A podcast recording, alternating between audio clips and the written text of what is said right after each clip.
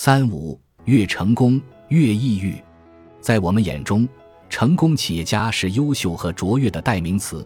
成功的光环似乎让他们拥有更强的追求和获取幸福的能力，但他们中的很多人却饱受抑郁症的困扰。这一事实虽然有违常理，但案例却真实存在。美国前总统林肯也曾饱受抑郁症的折磨。《时代周刊》发表的多位史学家的研究结果表明，林肯曾患有较为严重的抑郁症。1840年到1841年的冬天。为了让债台高筑的伊利诺伊州不致破产，林肯一直苦苦支撑，精神濒临崩溃。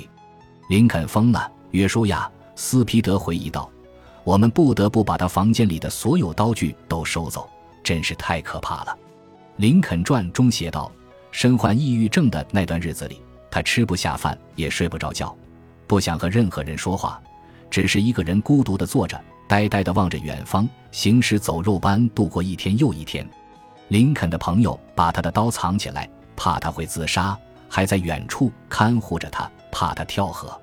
后来，林肯告诉他在州议会的一位同事：“别人都觉得我恢复了，可以愉快地生活下去了，可我自己知道，私下里我还是很难过，甚至不敢把刀带在身上，怕自己会伤害自己。”对此，我们不禁要问：难道一个人越优秀？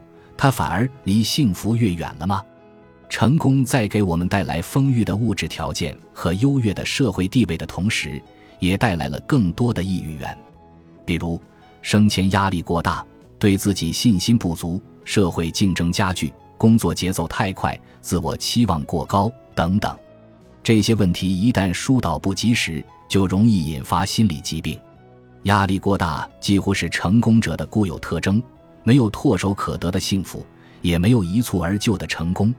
他们中的一大部分人，白天工作很劳累，回到家后连话都懒得说一句；即使跟家人待在一起，也时常会沉默和抑郁，处于心不在焉的精神状态。